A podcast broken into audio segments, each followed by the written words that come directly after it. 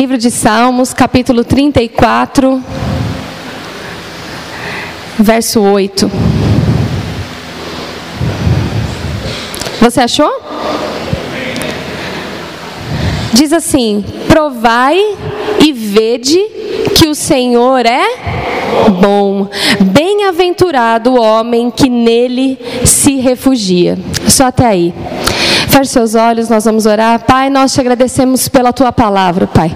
De fato, ela é luz para o nosso caminho, Pai. Lâmpada para os nossos pés é a tua palavra, Pai. Estamos refugiados nela e cada vez que nos expomos às sementes da tua palavra, o nosso coração, Pai, é encharcado, o nosso coração, Pai, é aberto, Pai. E nós somos salvos pela tua palavra, somos limpos pela tua palavra. Obrigado, porque hoje a nossa mente, Pai, a nossa visão será ampliada. Nós veremos como o Senhor vê, nós enxergaremos aquilo que nós somos, aquilo que nós podemos em Ti, Senhor. Obrigado, Pai, pelo espírito de sabedoria e de revelação. Obrigado porque aquilo que está impresso no meu coração, aquilo que você falou comigo, será passado de forma clara, Pai, de forma que todos possam compreender, absorver e praticar, Pai, para que, que a plenitude da Sua palavra, Pai, se cumpra nas nossas vidas. Em nome de Jesus, se você crê, diga amém. amém. Aleluia.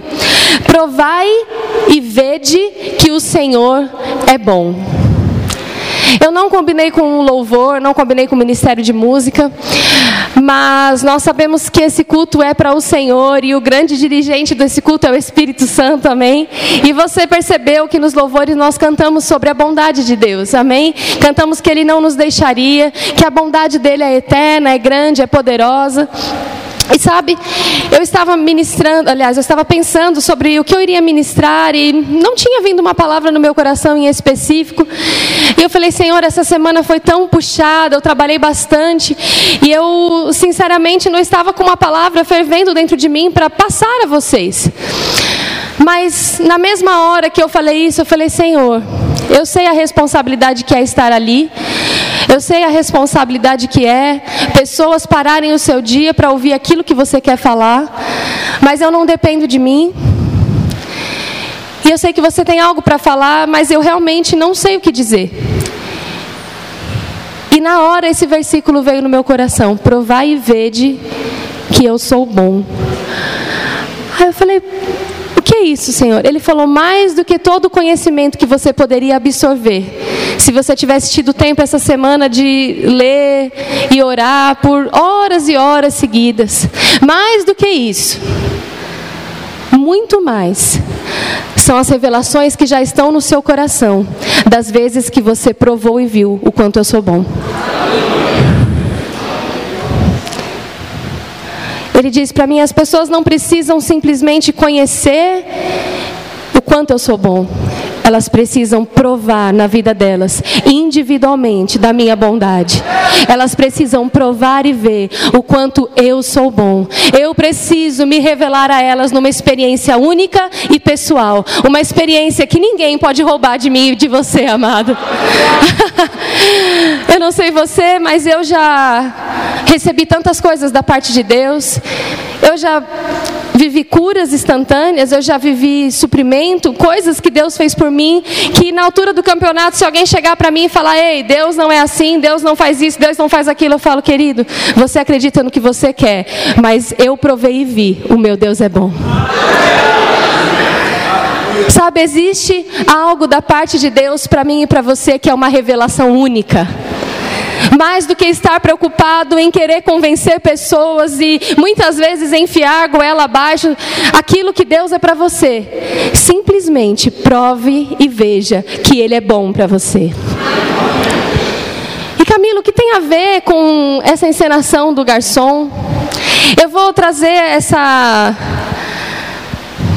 simbologia para você daquilo que a gente viu hoje. Mas o restaurante aqui, este lugar onde tinha uma comida muito boa e a fartura e os benefícios de todo esse ambiente, nós podemos dizer que eles estavam no ambiente certo. Amém?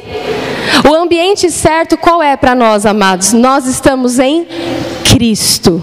Diga assim: Eu estou em Cristo. Sabe, após o momento que você recebe Jesus e você nasce de novo, a Bíblia fala que o teu espírito, o espírito que estava aí dentro, é vivificado. E a partir do momento que ele é vivificado e recriado em Cristo, a Bíblia fala que o Espírito de Deus, lá no livro de Coríntios, diz o quê? Que ele se fez um com o Espírito do homem. E a partir desse momento, assim como diz em Efésio, nós estamos em Cristo, assentados nele nas regiões celestiais. Estamos no ambiente certo para viver a bondade de Deus. Estamos no lugar correto. Estamos em Cristo porque temos uma aliança com Ele. Talvez você diga, Camila, eu não tenho uma aliança ainda com Cristo. Eu nem sei o que é isso. Deixa eu te explicar. Uma aliança com Cristo é simplesmente você saber que Deus é, quer ser o seu Pai. Mas a Bíblia diz que é necessário que você creia no sacrifício de Cristo, se arrependa daquilo que passou e diga: Eu recebo o que Jesus fez por mim. Eu reconheço Ele como meu Senhor. Venha morar no meu coração. Escreve o meu nome no livro da vida. E a Bíblia te garante que se você crer com o seu coração e fazer isso publicamente, na mesma hora você vai receber o maior milagre da sua vida, que é a salvação eterna e a presença dele dentro de você. Aleluia! Essa é a aliança. Este é o caminho para te colocar no ambiente certo. Aquele casal estava no ambiente certo, o ambiente certo era Cristo. Existia um outro personagem, uma outra situação que, é que simbolizava também, além ambi do ambiente ser Cristo, o ambiente do Espírito que você está hoje, existia alguém que servia aquele lugar. Não é assim? O garçom era aquele que vinha e comunicava aquelas pessoas o que estava escrito no cardápio. Quantos sabem aqui que, no caso, esse casal sabia ler? Eles poderiam simplesmente pegar o cardápio e ler. O garçom não chegou e falou: Ei, tô aí o cardápio, vê o que você quer. Isso seria um atendimento meio ralé, não é? Pode acontecer, dependendo do lugar que a gente vai comer, às vezes é um negócio meio assim. Mas aqui nessa história, era um atendimento top. E o garçom vinha e ele não falou simplesmente, Tó, lê aí o cardápio que você vai saber. Ele era aquele que fazia questão de dizer, ei, no cardápio você vai ter isso, você vai ter aquilo. E você pode pedir desse jeito, mas tem um prato que é especial. E o garçom aqui, ele simbolizava a pessoa do Espírito Santo. O Espírito Santo, a Bíblia fala que ele nos deu o Espírito para nos ensinar aquilo que gratuitamente nos foi dado. Aquele casal entrou e a primeira coisa que eles disseram foi: Nossa, nós ganhamos algo que nós nem poderíamos pagar, que maravilhoso! E sabe, é assim, quando nós entramos a primeira vez nesse ambiente em Cristo que eu falei, você está lá feliz porque você fala: Meu Deus, eu não poderia pagar por isso, mas alguém pagou, foi Jesus, Ele me deu de graça, e você entra no Evangelho e você simplesmente, Deus poderia falar: Tó, pega a sua Bíblia, enfia debaixo do braço e vai aprender lá na sua casa, mas sabe o que Deus faz? Ele fala: Ei, Agora você precisa entender aquilo que gratuitamente te foi dado. E sabe como você vai entender? Ouvindo o Espírito Santo. Como mais, Camila? Se achegando ao corpo de Cristo. Como mais, Camila? Quando Deus usa pessoas neste microfone para liberar palavras que trazem iluminação para o seu coração e iluminação para o seu entendimento. Esse garçom simbolizava o interesse de Deus de comunicar a mim e a você aquilo que Deus quer que você saiba.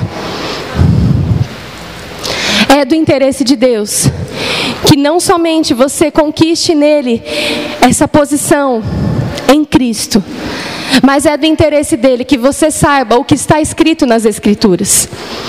O cardápio estava simbolizando isso, o que a Bíblia diz a nosso respeito. O garçom, a pessoa do Espírito e aqueles que se levantam para nos discipular, para nos ensinar, para nos instruir. O casal, logicamente, simbolizava eu e você. Nós nos achegamos por um caminho, de forma gratuita. Entramos em algo que nós não poderíamos pagar, que nós nem mesmo merecíamos. Mas o Senhor nos coloca em posição de honra, num lugar de honra, puxa a cadeira e fala: Ei, sente aqui, agora você é o meu filho, e você vai comer no meu banquete.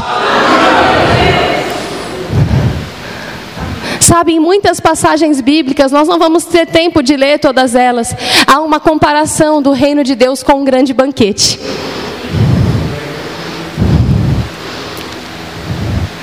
Sabe que, que um pai e uma mãe gostam muito quando o filho se casa? E aqui as mães que tem, e pais que têm filhos casados vão concordar com o que eu estou dizendo. Quando os filhos vão fazer uma refeição na sua casa. A maioria dos pais e mães, quando um filho ou uma filha se casa, ficam felizes em servir seus filhos numa mesa. Não é assim? A mesa representa um lugar de comunhão.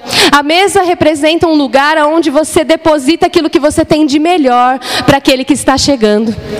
Quando você entra no reino de Deus, o Senhor fala: Ei, diante de mim, diante de você, diante dos seus inimigos, eu preparo uma mesa farta. Sente-se e sirva-se do banquete que é o reino de Deus. oh, que coisa maravilhosa, amados. E outra situação também neste mesmo, nessa mesma história que nós vimos é que aquelas pessoas conheciam aquele restaurante porque elas ouviam indicações, elas ouviram boatos, elas ouviram talvez na internet, talvez amigos, talvez pessoas que disseram. E sabe, da mesma forma é o reino de Deus. Deus conta com a nossa boca para que a gente conte testemunhos daquilo que Deus tem feito nas nossas vidas. Amém? Você consegue compreender? Esse cenário estava perfeito, a história era perfeita, tudo que eu expliquei até agora é o que a Bíblia diz, funciona tão bem. Nós estamos no lugar certo, sendo servidos por homens e mulheres de Deus e pelo Espírito Santo, ouvindo as coisas certas, as palavras e testemunhos edificantes para a nossa fé. Mas muitas vezes temos perdido a melhor parte. Sabe aquele casal achou que estava pleno simplesmente por ter vindo no lugar, por ter ouvido, por ter visto, mas eles não provaram daquela comida.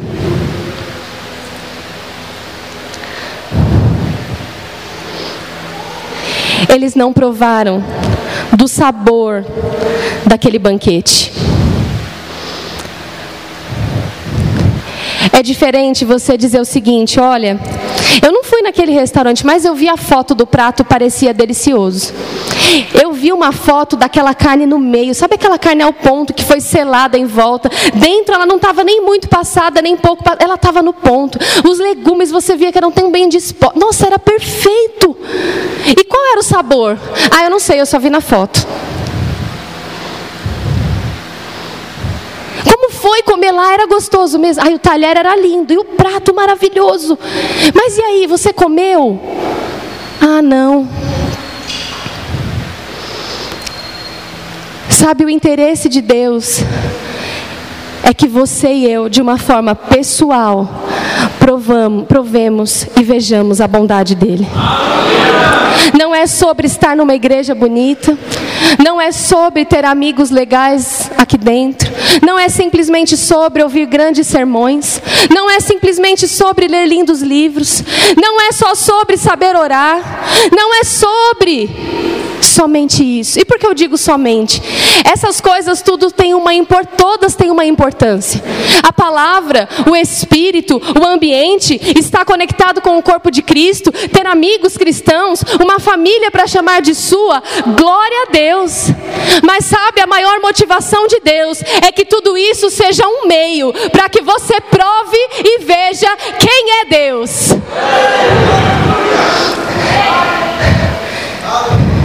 Porque você vai ter autoridade para sair para as pessoas e dizendo: "Ei, você precisa conhecer Deus". Porque eu sei que talvez você tenha dito para alguém: "Ah, na Bíblia diz: "Olha, meu amigo falou: "Olha, aquela pessoa foi curada", mas é muito diferente quando nós dizemos: "Ei, eu provei e vi. O meu Deus é bom e ele é bom de verdade". Aquele casal vai poder dizer que eles estavam no melhor lugar, servidos da melhor forma, mas eles nunca vão poder dizer o sabor daquela comida, porque eles não provaram aquela comida.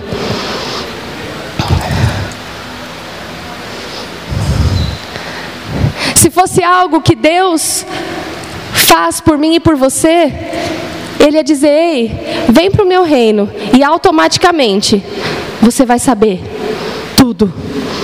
Ele fala: Não, provai. Isso indica algo que tem certas ações que são minhas e suas. Ele liberou o acesso, ele criou o banquete, ele proporcionou aquele que te ensina, ele te proporcionou a unção, ele te proporcionou o ambiente, o corpo, ele te proporcionou a habilidade, mas requer de mim e de você sentar nessa mesa e provar da bondade de Deus, amados, usando esses recursos.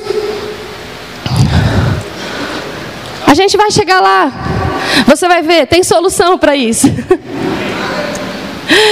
A primeira coisa, amados, que eu quero destacar para você, após essa introdução, é que a vontade de Deus, primordial, após nos salvar e nos trazer de volta para Ele, a vontade principal de Deus é se revelar a mim e a você. Você não precisa abrir, mas em Hebreus capítulo 1, no verso 3, a parte A, fala algo sobre Jesus. E olha só o que diz: Ele que é o resplendor da glória, a expressão exata do seu ser, sustentando tudo que há pela palavra do seu poder. Hebreus está dizendo algo aqui: que Jesus é a imagem exata de quem? Do Pai, de Deus.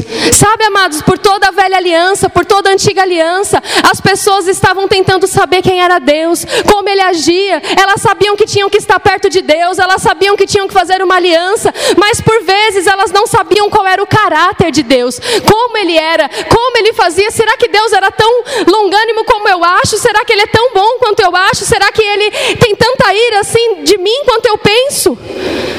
Aqueles homens na antiga aliança viviam assim, à sombra daquilo que Deus era. Mas a Bíblia fala que na plenitude dos tempos o Filho veio e se manifestou para que o engano cessasse, amado, e todos pudessem saber quem é Deus. Quando aqueles discípulos falavam, mas quem é o Pai? Jesus, inconformado, falou: Como vocês me perguntam isso? Quem vê a mim, vê o quando eles queriam saber, poxa, será que Jesus, será que Deus realmente perdoaria nessa situação? O que, que Jesus falava? Olhe para mim, eu sou o Pai. Como será que Deus faria nessa outra situação? Olhe para mim, eu sou o Pai. Mas como será que Jesus está falando sobre isso? Ele fala: Eu só vejo, eu só falo, eu só faço aquilo que eu vejo meu Pai fazer, aquilo que eu ouço Ele falar. A vontade de Deus é se revelar ao seu coração. Com uma experiência única e inabalável dentro de você. Eu tenho certeza que eu e você teríamos motivos aqui para agradecer a Deus de formas diferentes. Amém? Eu tenho certeza que você já provou diversas vezes da bondade de Deus. E isso, assim como para Davi foi, quando ele foi enfrentar aquele Golias, ele falou: Ei, eu já acabei com o urso, eu já acabei com o leão. Quem é esse incircunciso que ousa desafiar o meu Deus? Eu tenho certeza que você já provou da bondade de Deus em tantas áreas da sua vida. E é necessário que a sua vida seja um constante provar da bondade de Deus. Não tem como ver com o seu coração sem antes provar. Quando a gente vê sem provar, a gente está vendo na vida do outro. Mas quando a gente prova na nossa e vê, a gente está vendo com os olhos do nosso coração. Olha só esse texto, em Mateus 11, verso 2 a 5. Se você quiser, não precisa abrir, vai passar aqui no telão. Em Mateus capítulo 11, de 2 a 5, diz assim: e João Batista, ouvindo no cárcere falar dos feitos de Cristo, enviou dois dos seus discípulos a dizer-lhe: És tu aquele que havia de vir ou esperamos outro? E Jesus respondendo disse-lhes: Ide e anunciai a João as coisas que ouvis e vedes. Os cegos veem, os coxos andam, os leprosos são limpos e os surdos ouvem, os mortos são ressuscitados e aos pobres é anunciado o evangelho. João Batista, conta de tudo que ele estava fazendo, ele começa a ser perseguido, e vocês sabem da história que ele é preso. Mas ele começa a ouvir indícios de que Jesus já estava em atividade. E ele fala: Ei, chamou dois dos discípulos dele e falou: Vai lá, vai dar uma averiguada, vê se é ele mesmo Cristo. O ungido de Deus. E quando aqueles homens chegam nele e falavam: Ei, é você mesmo aquele que havia de vir ou é um outro? Ele fala o seguinte: Ide anunciar a João Batista aquilo que vocês estão vendo e ouvindo, porque pessoas através de mim estão provando e vendo quem é Deus. Eu estou me revelando a elas, eu estou mostrando quem é Deus para elas, eu estou liberando o poder que há em mim para que elas provem e vejam quem é Deus, amados. Como as pessoas provavam quem era Deus através de Cristo, porque aonde Cristo passava, o ungido derramava a unção que estava nele, o coxo, o leproso, o cego, o doente era liberto, o oprimido era salvo, o doente saía daquela situação e os miseráveis recebiam as boas novas para que eles pudessem encontrar a provisão.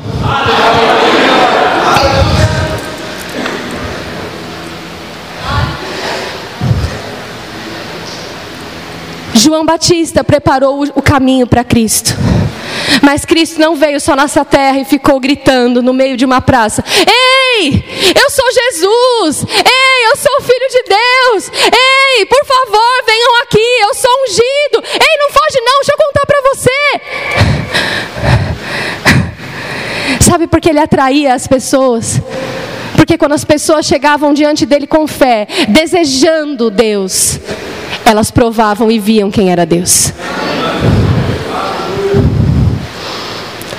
É a vontade de Deus se revelar a cada dia mais a mim e a você. O nosso Deus é infinito em todos os seus aspectos, amados. Não só na sua existência de eternidade a eternidade, mas em todas as suas facetas, Ele é ilimitado. Em amor, em bondade, em poder, em longanimidade.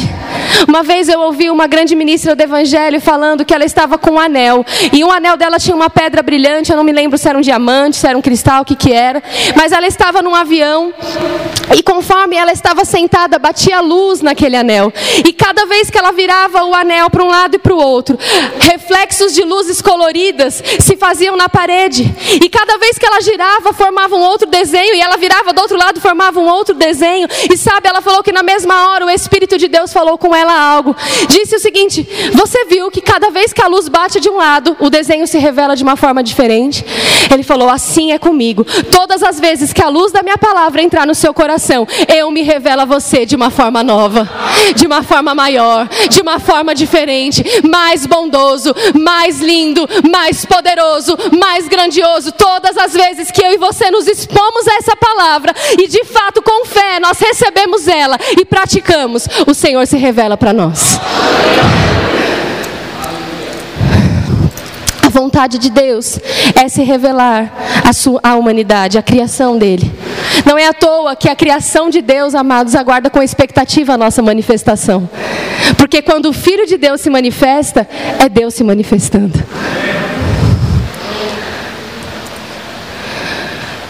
texto, você não precisa abrir, em 2 Coríntios, capítulo 4, verso 2, que me chamou muito a atenção. Preste atenção no que esse texto diz. 2 Coríntios 4, 2. O Deus dessa era perversa cegou o entendimento dos descrentes, a fim de que não vejam a luz do Evangelho da glória de Cristo, que é a imagem de Deus. No reino do Espírito sempre existem duas coisas trabalhando: o reino de Deus e o império das trevas. Não é assim?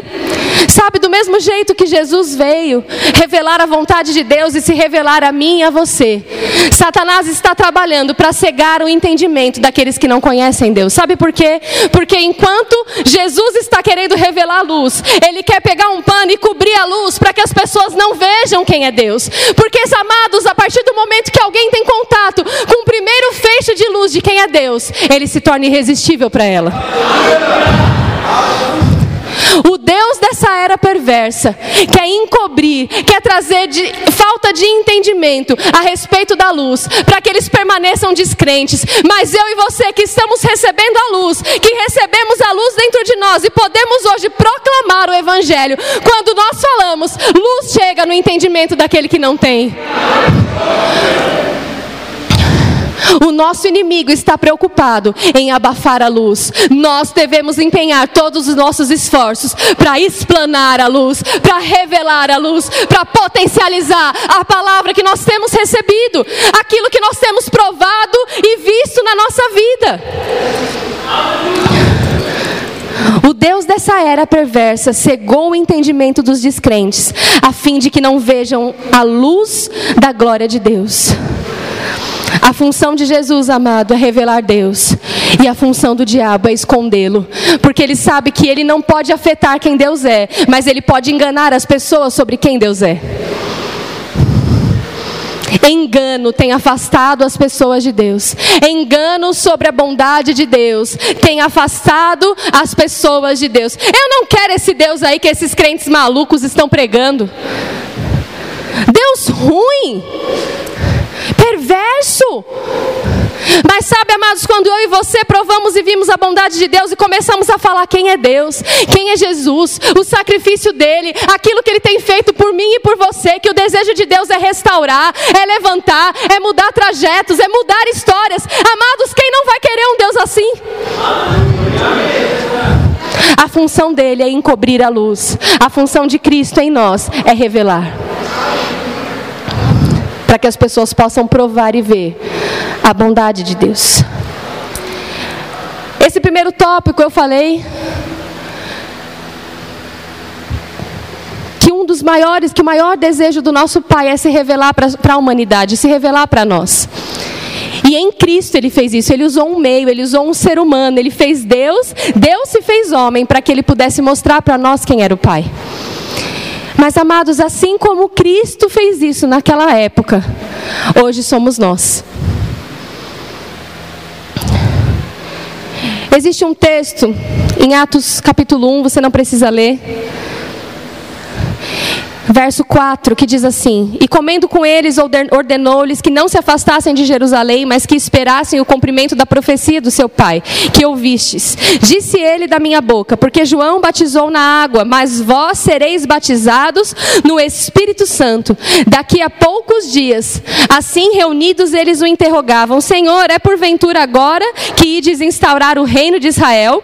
Respondeu-lhes eles: Não vos pertence a saber os tempos, nem o momento que o Pai fixou em seu poder, mas descerá sobre vós o Espírito Santo e vos dará força para serem as minhas testemunhas em Jerusalém, em toda a Judéia e Samaria, até os confins do mundo.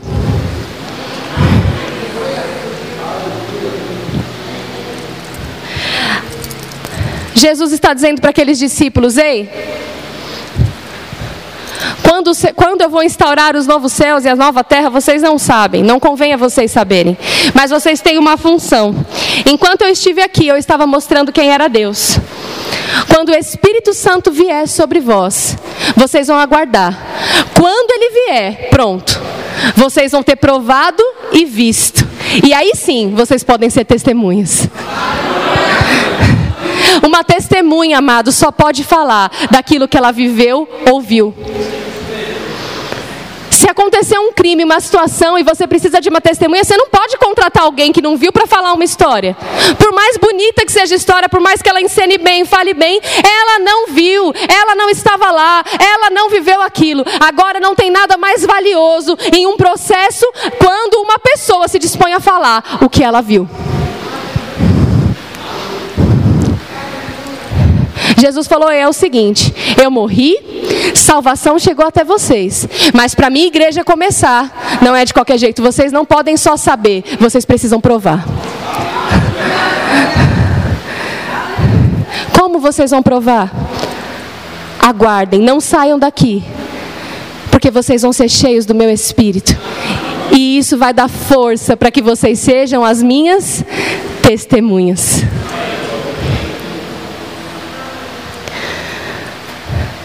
Cristo não, mais, não está mais em, em corpo humano aqui, né? Em homem. Mas Ele está na nossa vida, dentro de nós. E quando nós abrimos nossa boca, nós revelamos aquilo que nós estamos provando e vendo do Senhor. As nossas experiências pessoais com Deus nos dão autoridade, confiança para falarmos, para abrirmos a nossa boca e revelarmos a vontade de Deus para o mundo e para as pessoas que estão à nossa volta. Esse vídeo que o Renan mostrou, meu Senhor, dá vontade de sair correndo, não é verdade? Pessoas sendo impulsionadas, motivadas a falar: gente, nós estamos perto do fim. O Senhor Jesus está voltando.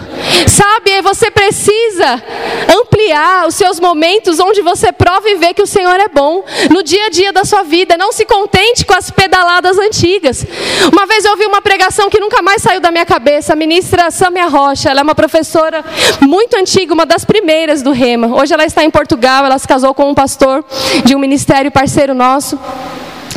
E ela uma vez pregou, ela falou: Ei, quando você anda de bicicleta e você solta os seus pés, por um tempo aquilo que você pedalou te sustenta no caminho, não é assim?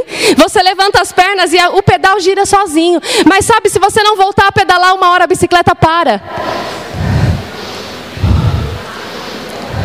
O provar e ver que o Senhor é bom na sua vida, as experiências que você tem com Ele, enquanto você lê a palavra, pratica, vivencia, confessa, recebe, perdoa, é curado. Essas coisas, amados, fazem a sua bicicleta girar. E sabe, esse constante provar das bondades de Deus, das experiências com Deus, é o que faz a sua bicicleta ir para frente. Muitas vezes nós ali um pouco frustrados e nós nem sabemos com o que direito e começamos a ficar críticos demais e ai, nananana, sabe o que é? É porque a nossa bicicleta está parando e as outras pessoas estão pedalando e você fica, nossa, mas para que isso? Para que? É porque muitas vezes você está parado e aí você está cansado da mesma paisagem. Quem pedala, amados, vai ver sempre paisagens novas. Quem pedala, vive uma experiência com o Senhor constante na sua vida diária, está constantemente mudando de ambiente. E com isso eu não digo só geograficamente, porque você mora na sua casa, trabalha no seu trabalho, mas as experiências espirituais com o Senhor na sua vida, as conquistas, os desafios de fé, os obstáculos que você vence, eu não posso vencer por você. Mas é o seu posicionamento em fé que te levanta, que te motiva, que vai te dar autoridade para dizer: Ei, Deus fez ontem, Ele faz hoje Ele vai fazer amanhã. Sabe? Aquilo que Cristo fazia, revelar quem era Deus, hoje é nosso papel. Somos boas testemunhas de Cristo pela vida no Espírito, por aquilo que fomos cheios e por aquilo que provamos todos os dias. Olha o que Paulo fala em Romanos 15, 18 e 19. Não me atrevo a falar de nada. Ele era um homem estudado, amados. Não me atrevo a falar de nada, exceto daquilo que Cristo realizou por meu intermédio, em palavra e em ação, ou em obras, a fim de levar os gentios a obedecerem a Deus, pelo poder de sinais e maravilhas, e por meio do poder do Espírito de Deus. Assim, desde Jerusalém e arredores, até o Ilírico, proclamei plenamente o Evangelho de Cristo. O mundo não quer saber só de blá blá blá, não, amor. Ele quer saber se na hora que ele precisar de oração, você vai impor suas santas mãos e vai liberar sobre ele aquilo que você tem provado.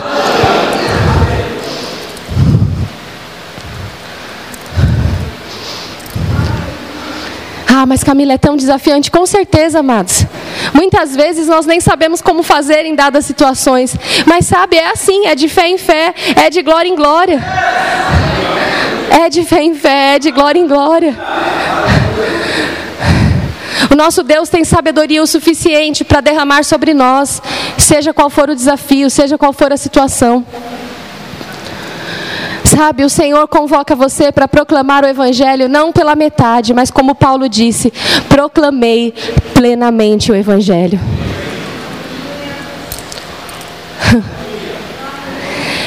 Entendi, Camila. Você falou sobre isso. Você falou que nós temos tudo, que nós estamos em Cristo, que nós temos o que nós precisamos, que o cardápio são as promessas, os benefícios, que nós temos o Espírito de Deus, que nós estamos no lugar certo e que o prato está para chegar, que nós estamos assentados num banquete. Mas por que então, filha de Deus? Muitas vezes eu não estou provando e vendo a bondade de Deus em algumas áreas da minha vida. Eu não sou aqui o oráculo para te dar todas as soluções da sua vida, mas eu tenho uma palavra inspirada pelo Espírito que talvez seja exatamente o que você está vivendo. Existiu um erro aqui nessa história toda. O cenário era perfeito, o ambiente era ideal. As pessoas estavam fazendo seus papéis, o cliente e o, e o funcionário. Mas algo aconteceu. Quando aquele garçom voltou com a comida, que era de direito, eles haviam ganhado de graça, eles poderiam comer aquela comida. Algo estava errado.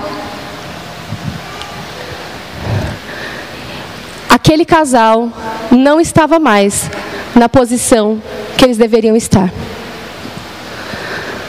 Talvez você, assim como eu, já provou e viu diversas vezes, e eu tenho certeza que sim, sobre a bondade de Deus.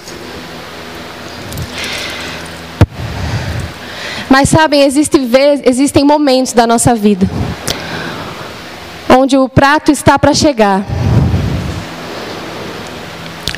No banquete do reino de Deus. Mas não é que o prato não está lá, quem não está lá somos nós.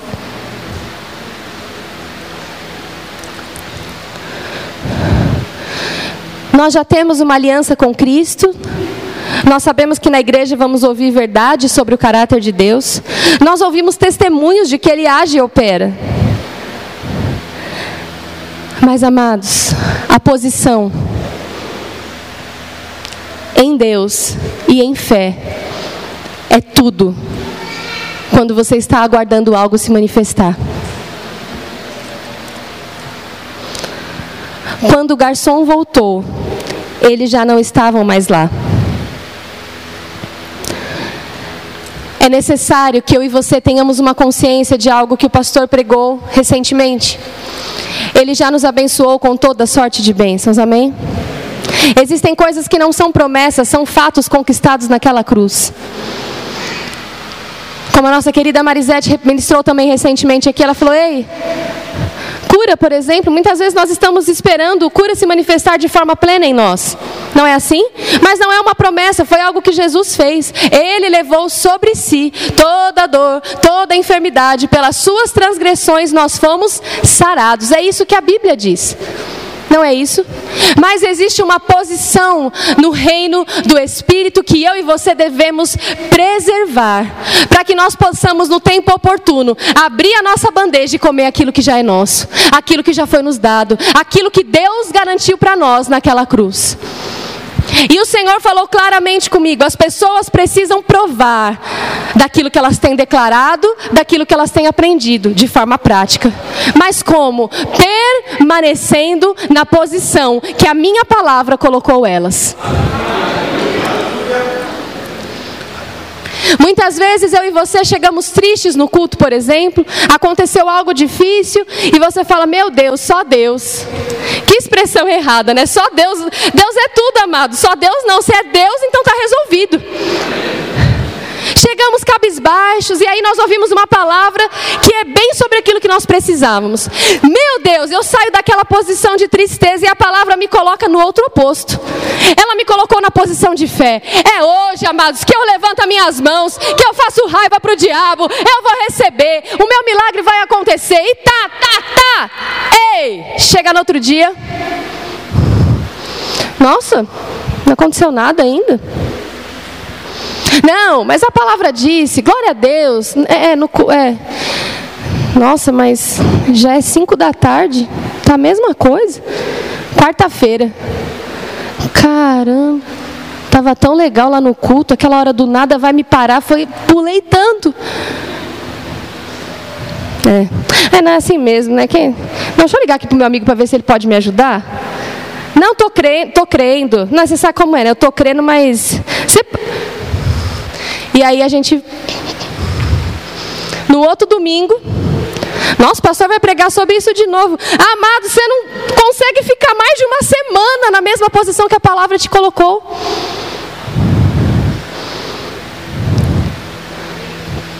Aí toca a palavra de novo. Oh, glória a Deus. Mas sabe o que acontece quando a gente faz isso muitas vezes a respeito de um assunto? Incredulidade começa a criar raízes no nosso coração. Porque a Bíblia diz que aquele que ouve a palavra, mas não a pratica, é semelhante a um homem que se olha no espelho e vai, e se esquece da feição que viu. Instabilidade é forjada no seu caráter quando algo acontece desse gênero. Posição. Posicione-se, permaneça na posição que a palavra te colocou. Queremos provar e ver a bondade de Deus sobre uma área da nossa vida, mas não temos coragem de permanecer no perdão, de permanecer crendo na provisão, de permanecer na bondade, de permanecer sem desanimar, sem, sem oscilar, sem não render graças a Deus. Sabe, amados, se você decidiu crer, se você decidiu crer para perdoar, crer para receber, crer para ser curado, continue com as suas mãos levantadas e falando: Eu prefiro viver e morrer crendo do que morrer na dúvida, meu amado. Não viva uma vida onde a sua posição é uma grande interrogação. A sua posição, amados, não é em uma interrogação. A sua posição é sobre um ponto final. Sabe qual é esse ponto final? Está consumado. Você está sobre essas palavras de Cristo. Tu és o Cristo, o Filho do Deus vivo, rocha inabalável, onde os meus pés estão. Posicione-se, posicione-se, para que quando o seu prato chegue, o garçom, o garçom possa te encontrar.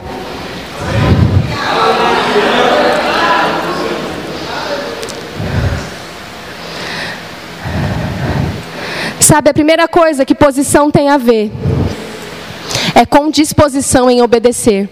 Em Isaías, no capítulo 1, verso 19, diz: Se vocês estiverem dispostos a me obedecer, vocês vão comer o melhor dessa terra. Disposição em obedecer tem a ver com posição, com posicionamento. Sabe quem não sai da posição? Quem está disposto a seguir o comando até o fim, tintim por tintim.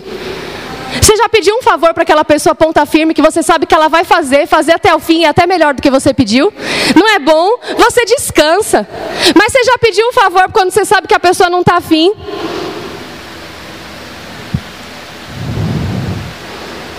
Guarda lá aquela roupa na gaveta. Quando a pessoa está afim, ela vai, pega o bolinho, coloca. Na... Quando não está, é... ou se vai fazer. Não há uma disposição em fazer. Sabe, muitas vezes a gente fala que está se posicionando, mas a gente já vai com aquela má vontade. É, né? Diz que. Diz que cura. É, vamos ver se sair cura mesmo. Só, senta até na beirinha da cadeira, para se não der certo já está mais fácil de sair. Amados, o Senhor conhece seu coração. Existem, existe um livro que fala sobre a linguagem do corpo. Quando alguém está conversando com você e está com uma perna para fora assim da cadeira, é porque ele já está querendo que vá logo para o corpo sair. Não é assim? É o corpo fala, acho que é o nome do livro. Sabe? O corpo fala e o seu coração fala para Deus também. Às vezes a gente está posicionado numa área da nossa vida, mas a gente já está com a perninha para fora, porque se não acontecer em 10 minutos, ó, eu vou resolver do meu jeito. Aí depois fica, ai Senhor, não se manifestou, eu quero provar da sua bondade, mas não há disposição de obediência, não comerás o melhor dessa terra. A segunda coisa, para te ajudar a ficar posicionado, é confiança. Você não precisa abrir, mas em Salmos capítulo 20, 7 e 8 diz assim: Alguns confiam em carros, outros em cavalos, mas nós confiamos no nome do Senhor nosso Deus. Eles vacilam e caem, mas nós nos erguemos e estamos firmes. Olha esse outro texto em Jeremias 17, 7 e 8. Bendito o homem que confia no Senhor, cuja confiança é o Senhor, porque será como árvore plantada junto às águas, que estende as suas raízes para o ribeiro e não receia quando vem o calor, mas a sua folha fica verde e no ano de sequidão não se afadiga, nem deixa de dar fruto. O que esses dois textos têm em comum, amado? O primeiro fala de pessoas que confiam em carros, em cavalos, ou seja, na força do seu próprio braço. A Bíblia aqui está falando o seguinte: eles confiam neles mesmos. Quando algo acontece, eles caem e vacilam, ou vacilam e caem.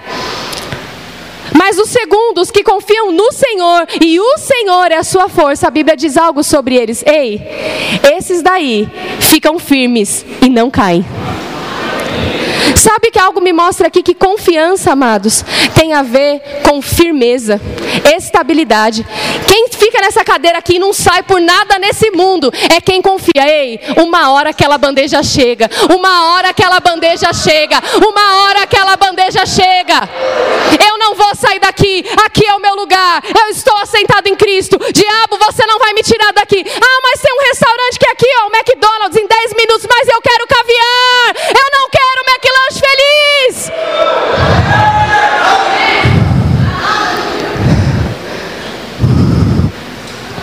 Existe o paliativo no mundo, mas existe a solução em Deus.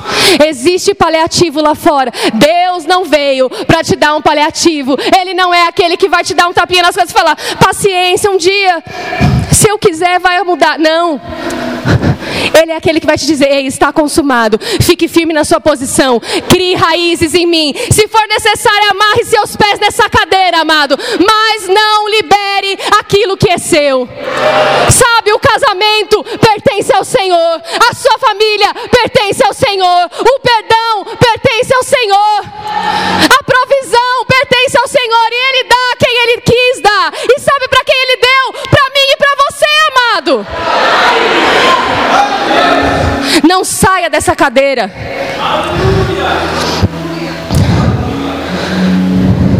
Sabe por que estamos mudando de posição? Porque não estamos confiando de que Ele vai chegar.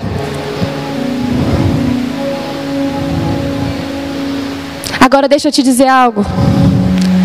A fé, amados, não fica esperando chegar algo que já é seu. Existem coisas que realmente vão chegar, mas existem coisas que já estão nessa mesa, que você só precisa esticar o seu braço, abrir e pegar.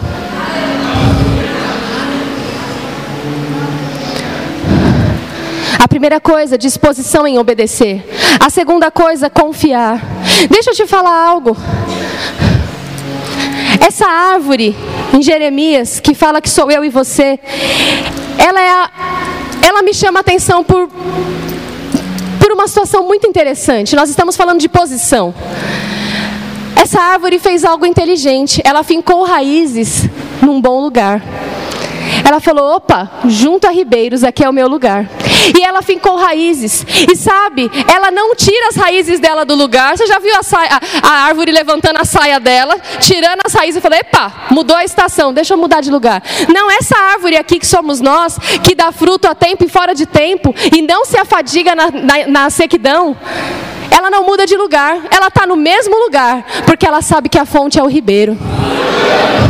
A fonte não é o que está em volta, a fonte é o ribeiro. Quando você sabe a sua posição em Cristo e você cria raízes nele, na palavra, você não fica mudando de lugar tentando resolver problemas. Você finca as suas raízes e você fala: Ei, a Bíblia diz que eu sou essa árvore, plantada junto a ribeiros, e os meus frutos vão brotar. Firmeza, amados. Eu e meu marido costumamos dizer em casa que o evangelho não é para frouxo. E não é mesmo, sabe por quê? Quando você entende graça, você vê que não é uma questão da sua capacidade, é uma questão do que Jesus fez por você. É uma questão de receber aquilo que ele fez e esperar, ainda que os seus olhos não estejam vendo. É não se desesperar, assim, ainda que seu coração não esteja sentindo. É não esmurecer, ainda que as lágrimas estejam correndo. É rir misturar a lágrima. Muitas vezes com o que sai do seu nariz você começa a rir e fala: Pai, eu não arredo o pé. A alegria faz parte da minha posição.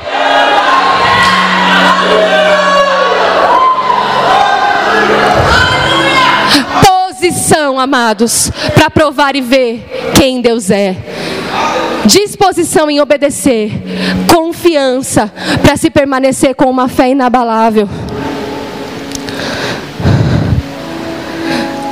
Não perca o foco procurando soluções no natural, quando você sabe que tem coisas que é você e ele. E a terceira e última coisa, para que você não saia da sua posição e coma de fato aquilo que é seu, aquilo que a aliança com Cristo te deu. É perseverança.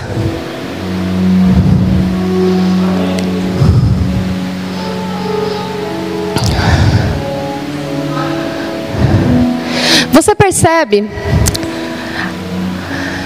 O João tem uma idade, a Luísa tem outra idade. Eu tenho outra idade. Se eu for num consultório e o médico demorar duas horas para me atender, eu vou ficar lá esperando. Se eu tiver que ser atendida mesmo e for algo necessário, eu não vou embora, eu vou ficar lá esperando. Não é assim? Ok. Eu estou esperando por quê? Porque eu sei que eu vou ser atendida. E porque eu tenho maturidade, eu vou esperar a minha vez. Eu sei, a consulta está marcada, não é, ah, se der o médico. Não, está marcado, já está combinado, ele não vai mudar o horário, ele vai me atender. Então eu vou ficar lá.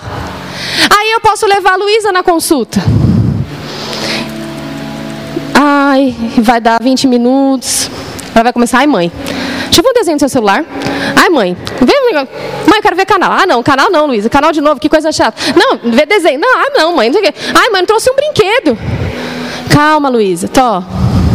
Aí se eu consigo lá ficar mais uns 20 minutos de sossego. Mas ela não vai aguentar ficar duas horas lá de boa. E se eu levar o João? Deus me livre, duas horas. Eu vou ter que ficar por duas horas, porque ele não tem a menor consciência do que está acontecendo. E ele vai ficar andando e vai querer mexer no copinho do café e vai querer. Não é assim. Sabe, amados, perseverar na posição vai gerar em você maturidade. Pessoas que não aguentam esperar são imaturas. Posição tem a ver com maturidade. Você não pode abrir mão do que Deus tem para você, porque simplesmente não aconteceu no seu tempo.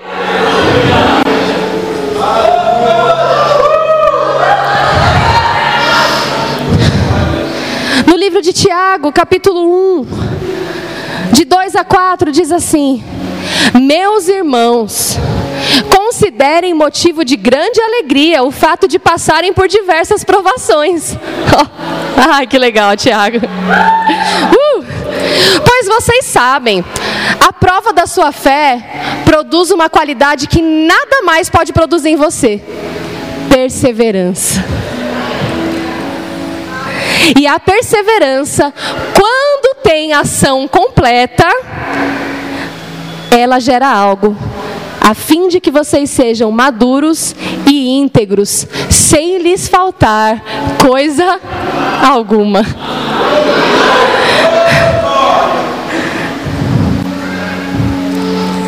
Coisa, como eu disse, que é estender a mão e pegar pela fé. Já é teu, já está consumado. Tem coisas que ainda vão chegar na sua mesa. Mas Deus sabe e esse mesmo texto, amados, uma ressalva que Tiago faz muito importante. Ele fala o seguinte: ele fala, Ei, não diga que você está sendo tentado por Deus, porque Deus não tenta. Dele vem tudo que é bom e toda boa dádiva. A perfeição está nele. Nele não há sombra nem variação de mudança. Você entende? Não é Deus. Mas as tribulações produzem algo, elas produzem em você uma característica, que é a perseverança. É você estar tá aqui, ó, na cadeira, querendo fazer do seu jeito, mas falando, vai ser pior. Eu não, sabe, amado, sabe o que vai acontecer se você sair da cadeira?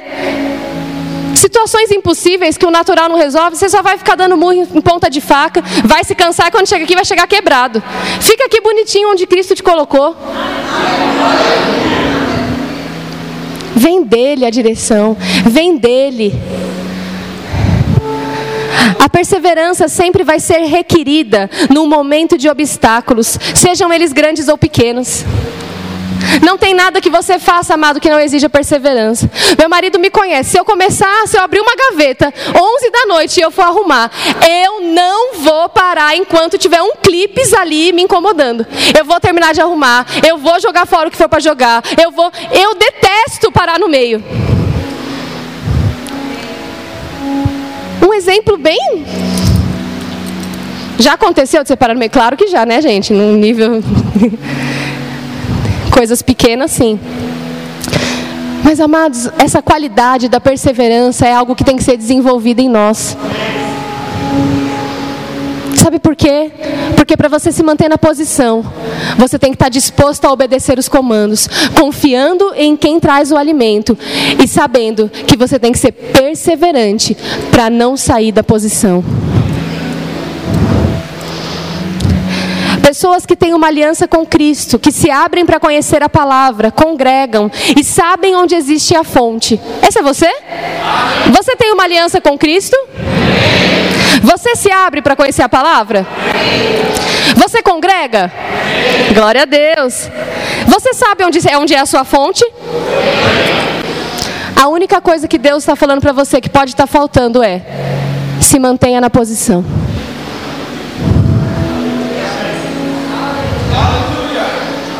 Quando você estiver sentado nessa cadeira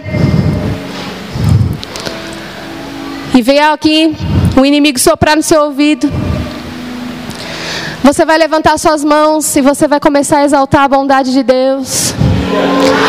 Tu não me deixarás jamais, Senhor.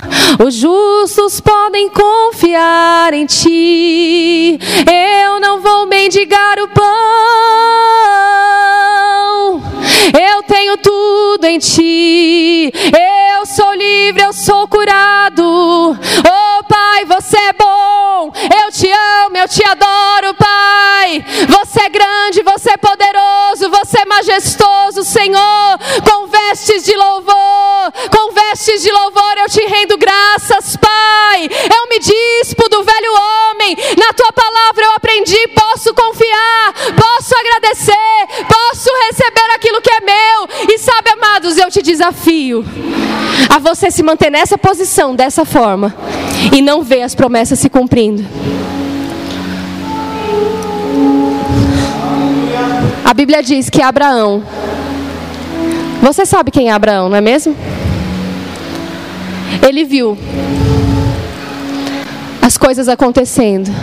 E a Bíblia diz que ele perseverou em fé, dando glória a Deus. Deixa eu te contar um segredo. Para ser batizado no Espírito Santo, você não precisa ficar glória, glória, glória, glória, que nem falava antigamente. Não sei é quem ainda fala, não sei. Não é assim. Mas, amados, quando você está posicionado e as coisas começam a resistir no seu coração, informações erradas, informações de incredulidade, a tua, o teu papel e o meu é render glórias, é render graças, é levantar sua mão sem ir e sem contenda, reconhecer o seu Deus e fazer o que Davi fazia de melhor, amados. Ele era rei, ele tinha uma alto, uma, um alto escalão, mas sabe o que ele fazia de melhor? Salmos. Ele era um adorador.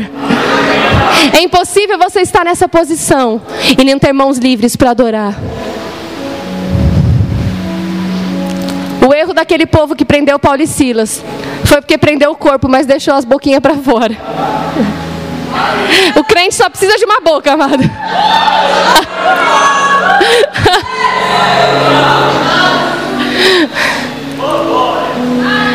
Ah, eu gosto de conversar, né? Quando eu vou no dentista é terrível, porque é a única pessoa que eu não consigo conversar, porque ou ele conversa ou, ou faz o trabalho dele, né? Quando eu falo, então. Aí às vezes eu lembro do meu marido, Camila, né? Hum. A sua boca é poderosa, amados. Não é o muito fazer, não é o muito se desgastar. Você entende isso? Eu tô, não estou falando que você não vai trabalhar, não, não é isso, gente. Eu estou falando de uma posição no espírito, amém? de uma posição no espírito onde a sua mente entende, onde o teu coração está rendido e você não abre mão daquilo que é seu.